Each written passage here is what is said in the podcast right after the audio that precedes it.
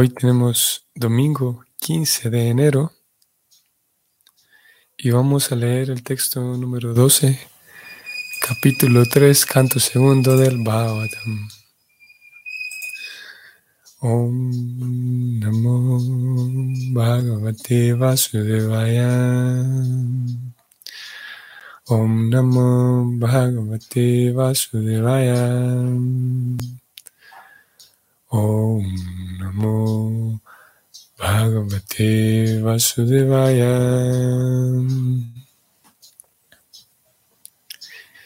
Yanam Yada Pratinivrita Gunarmi Chakram Atma Prasada Uttayatra Gunesha Sangha Kaivalya Samatapatasta Tata Bhakti Yogam Konivrito Hari Kutashu Ratina Kuryat.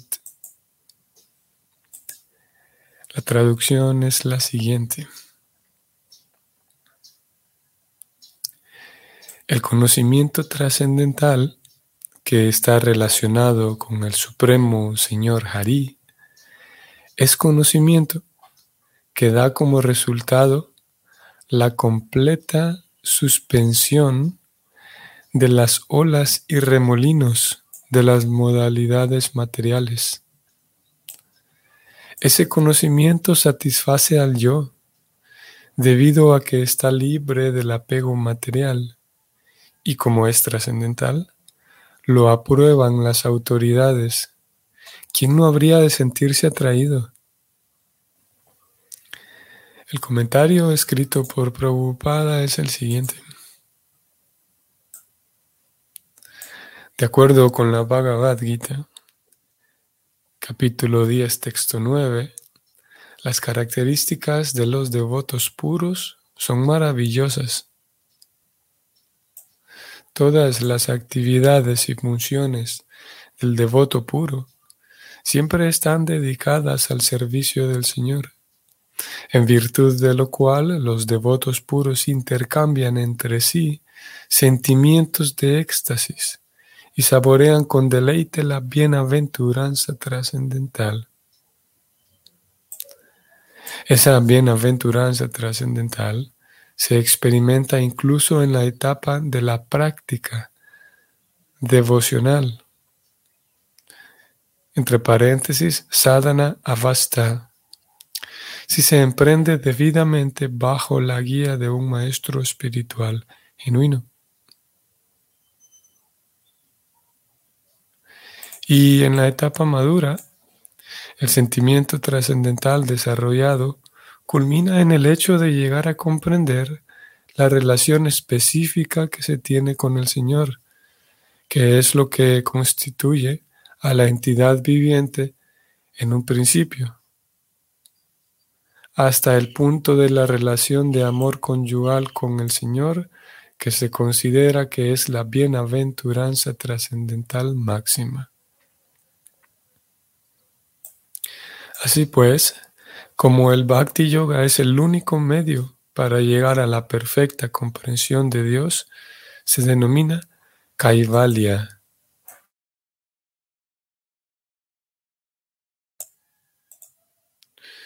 Srila Jiva Goswami cita la versión védica, abre paréntesis, Eko Narayano Devo, Paravaranam Parama, Aste Kaivalya Samyita, cierra paréntesis. En relación con esto, establece que a Narayan, la personalidad de Dios, se le conoce como Kaivalya, y el medio que le permite a uno acercarse al Señor se denomina Kaivalya Panta o el único medio para llegar a la divinidad. Ese Kaivalya, Kaivalya Panta, comienza con Sravana, o sea, oír aquellas narraciones que están relacionadas con la personalidad de Dios, y la consecuencia natural de oír esa clase de Hari Kata es la obtención de conocimiento trascendental, que suscita desapego de todos los relatos mundanos en los cuales el devoto no encuentra ningún placer en absoluto.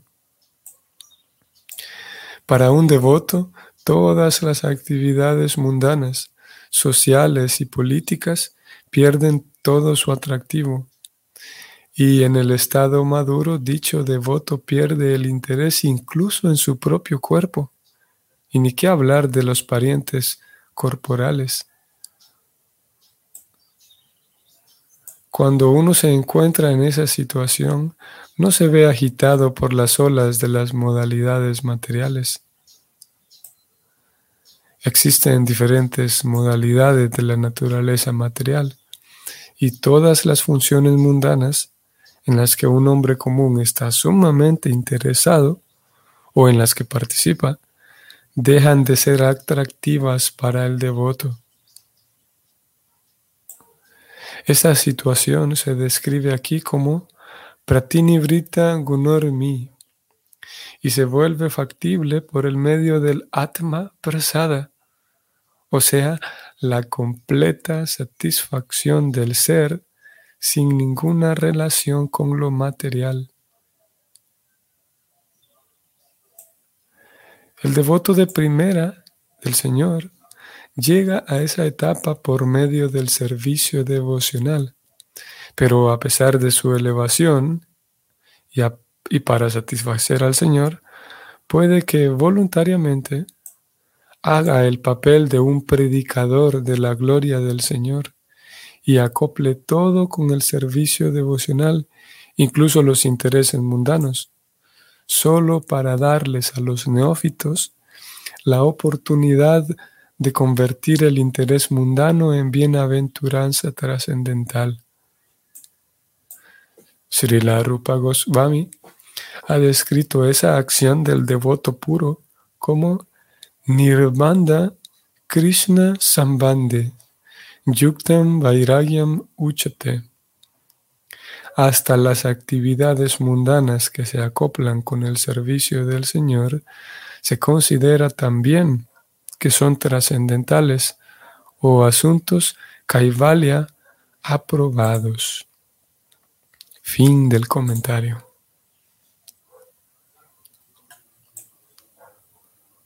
Ok, aquí estamos nuevamente. Eh, hoy dijimos domingo, tercer domingo del mes y día 15, justamente en la mitad del mes.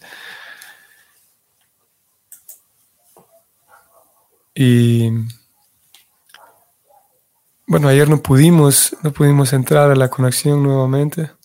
Pienso que, que algunos de ustedes posiblemente estaban atentos a la, la conexión y lamentablemente no se pudo. Hoy, afortunadamente, aquí estamos de vuelta para continuar con dicha actividad que satisface al yo. Es, un concepto hablado aquí en este verso de hoy. Y creo que todos, todos nosotros, en medida mayor o menor, sabemos de qué se trata esto. La satisfacción del yo.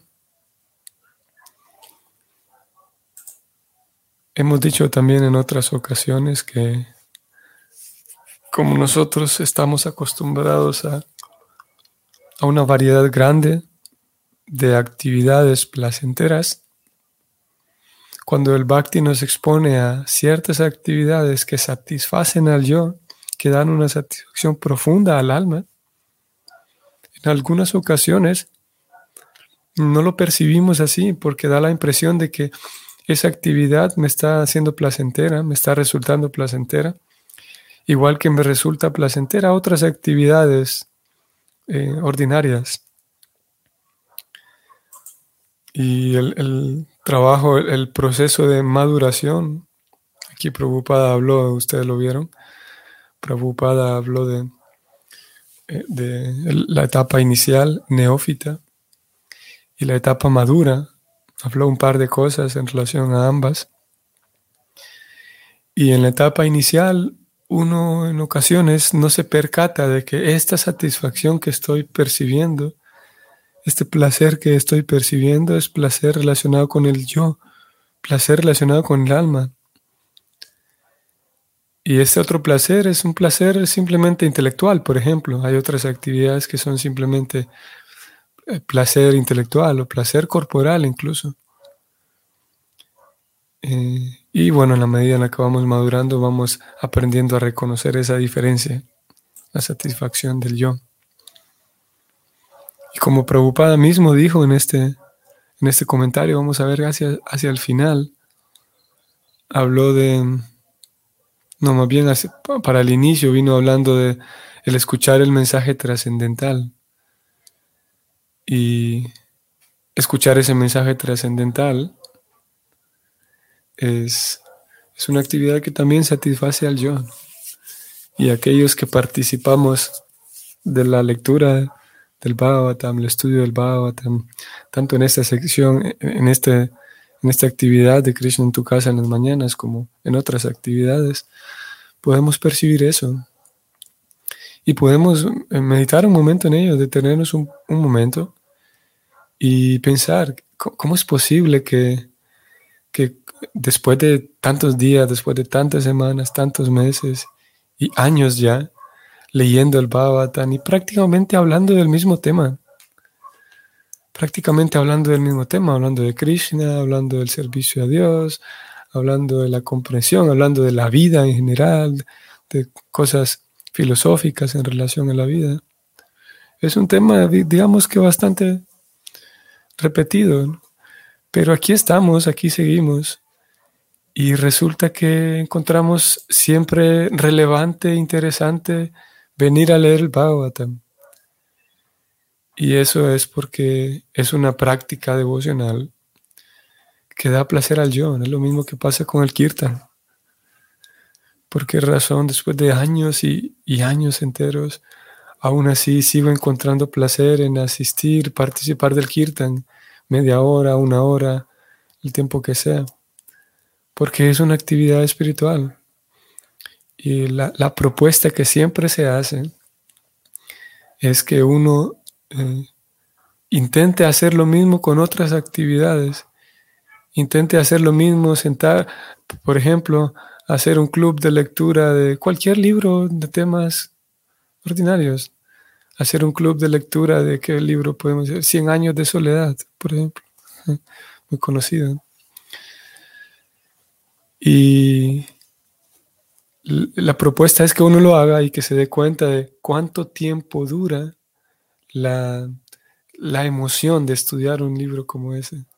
Cuánto tiempo dura el, encanto. Y lo mismo con el kirtan, por ejemplo, que uno se reúna en vez de cantar Hare Krishna, que uno se reúna a cantar cualquier canción por ejemplo, en, épocas del Mundial de Fútbol, hace unos meses, unas semanas, se pueden cantar cánticos que, duran, la emoción de ese cántico dura lo que dura el Mundial, pero después a todo el mundo se le olvida. Y aunque no se olvide, es imposible que alguien se reúna todos los días a cantar la misma canción. Después de un tiempo se va a aburrir. Y siempre es, como dije, siempre se hace esa propuesta, inténtelo después de un tiempo se dará cuenta de que aburre, de que cansa y que se desgasta la magia de ese tema, se desgasta el entusiasmo. ¿Por qué? Porque simplemente son cosas materiales, porque no apuntan a nada espiritual.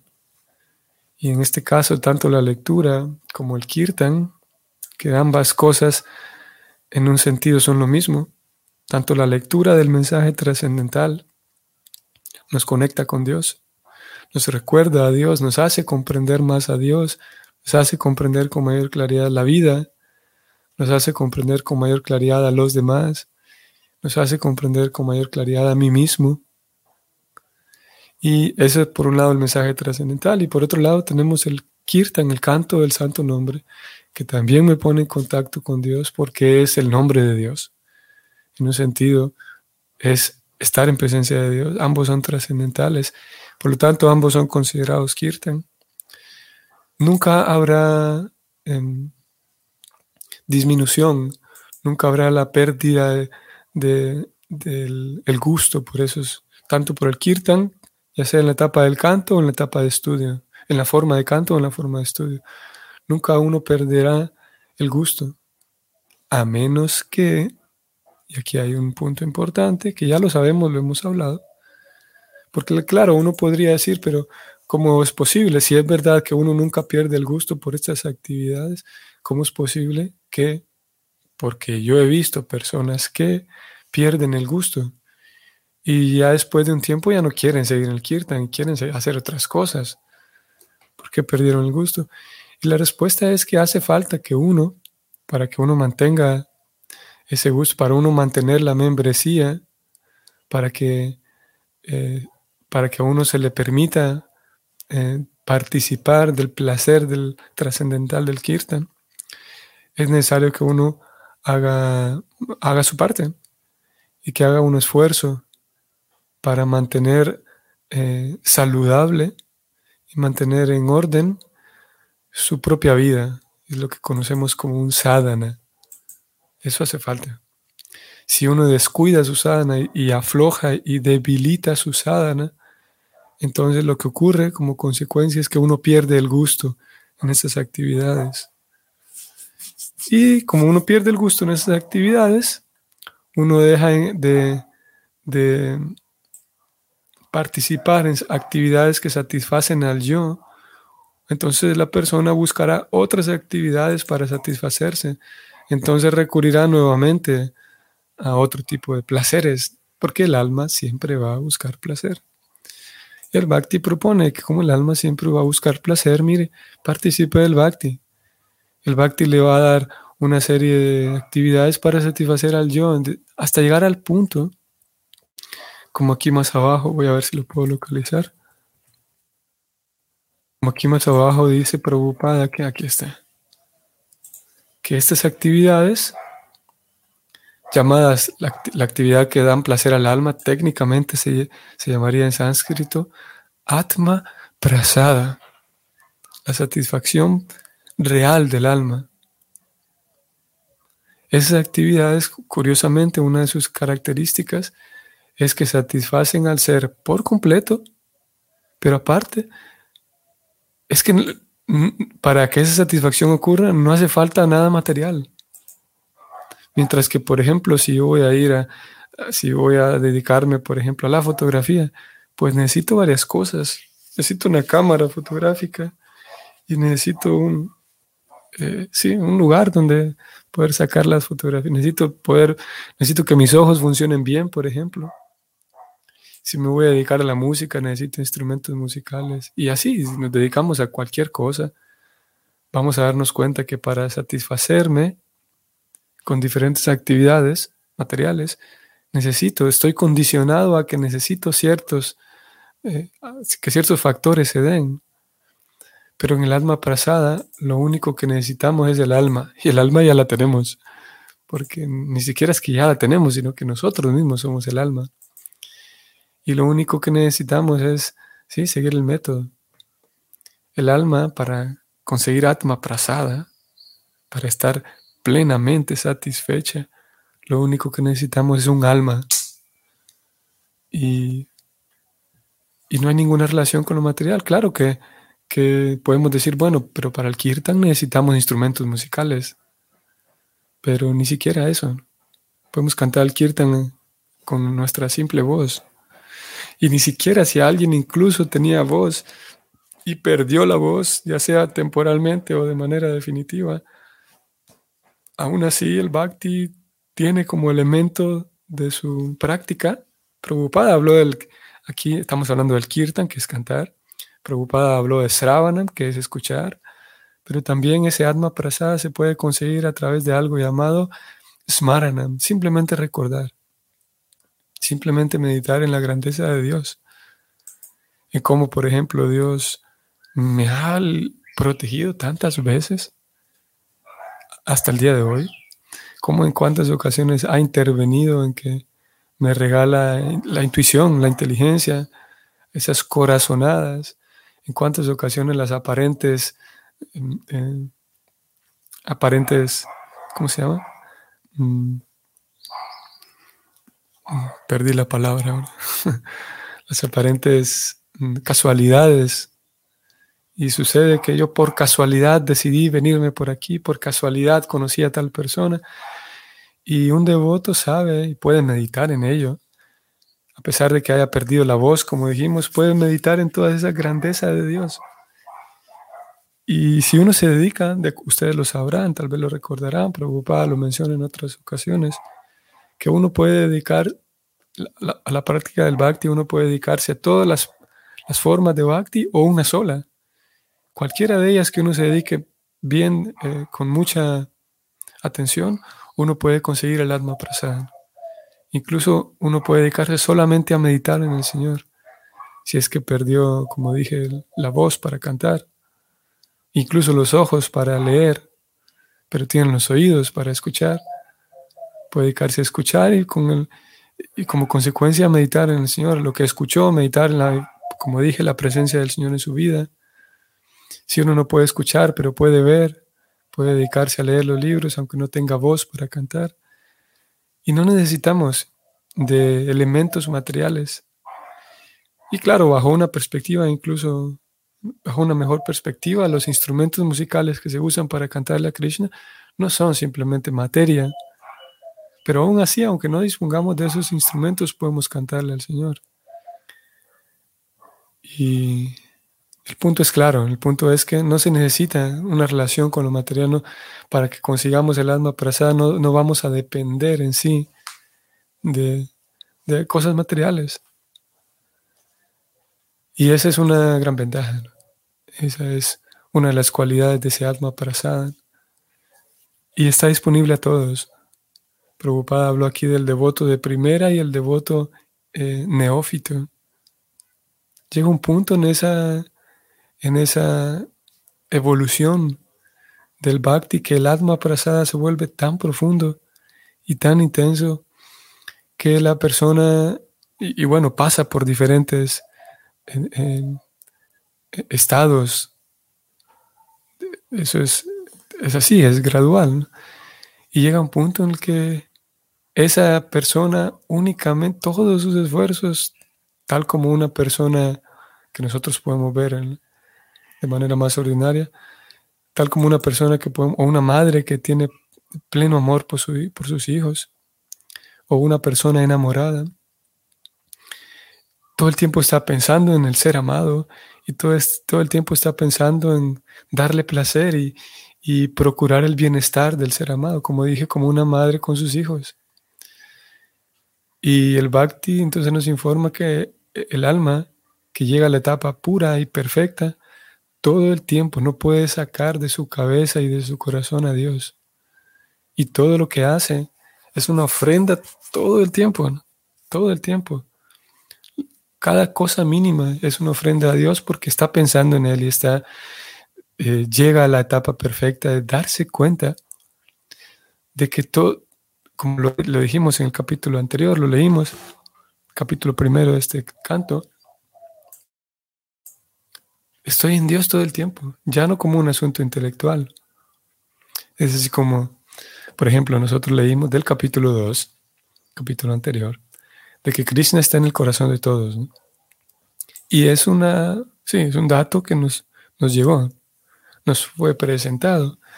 Pero con el paso de la práctica del bhakti, llega un momento en el que un bello día me doy cuenta de que, hey, es que sí estoy acompañado por alguien.